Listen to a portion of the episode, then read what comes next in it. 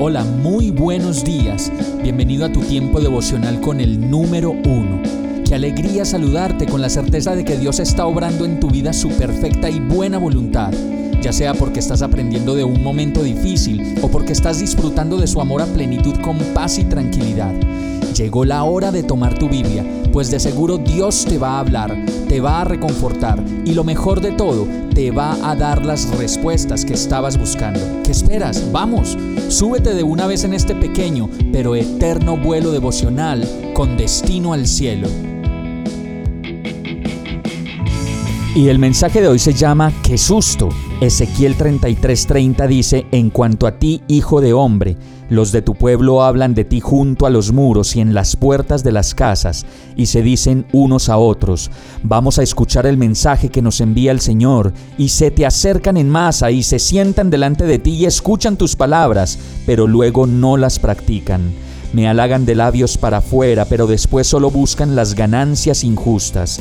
En realidad, Tú eres para ellos tan solo alguien que entona canciones de amor con una voz hermosa y que toca bien un instrumento. Oyen tus palabras, pero no las ponen en práctica. No obstante, cuando todo esto suceda y en verdad está a punto de cumplirse, sabrán que hubo un profeta entre ellos. Ezequiel fue conocido como el predicador de esquina, pues se paraba en cualquier lugar a profetizar sobre el pueblo, pero sobre todo a contar las buenas nuevas del Señor a todos los que pasaban por el lugar. Yo me imagino un cuadro como el que podemos ver en estos días, con la gente que pasa y simplemente le grita a quienes hacen lo mismo, groserías, insultos y en muchas ocasiones, llenos de incomodidad por el volumen, simplemente dicen, shh, shh, bajen de a eso, qué pereza. Pero como lo dice esta palabra, existen otros que se acercan y dicen, ay, tan bonito, qué hermoso todo lo que ustedes están haciendo, pero para ellos no somos más que alguien que toca la guitarra y canta cosas bonitas y con halagos de labios para afuera escuchan las palabras, pero luego no las practican. Mientras tanto, Dios solo espera de todos nosotros que más allá de regocijarnos por lo que vemos, nos podamos comprometer a hacer viva y real su palabra en nuestras vidas y nos despojemos de todo lo que nos sigue apartando de su incomparable amor.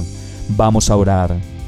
Perdón Señor, cómo seguimos siendo de ciegos y tercos sin ti y es consecuente, Señor, pues si no te tenemos a ti, no tenemos nada, solo humanidad, solo egoísmo, solo imagen, aprobación, sueños personales y realizaciones que tenemos que lograr sin importar que al lograrlas pasemos por encima de los demás. Yo te pido que quites de mí tanto egoísmo y me permitas entender tu palabra, hacerla real en mi vida y lleno de amor por ti, obedecerla disfrutarla y hacerla verdaderamente mi aliento diario, mi sustento, mi aire para respirar y mi vida entera. Acércame a ti, Señor. Solo quiero conocerte más y vivir mi vida a tu lado. En el nombre de Jesús te lo pido. Amén. Hemos llegado al final de este tiempo con el número uno no te detengas, sigue meditando durante todo tu día en Dios, descansa en Él, suelta los remos y déjate llevar por el viento suave y apacible de su Santo Espíritu. Solo compártelo con quien lo necesite y ames. Hoy, de la mano de Dios, todo será un gran día. Para más información visita nuestra página www.iglesiabierta.com o llámanos al 313-334-0116. Oramos y rogamos para que cada día te enamores más de Dios y para que no pares de pasar todo tu tiempo con el número uno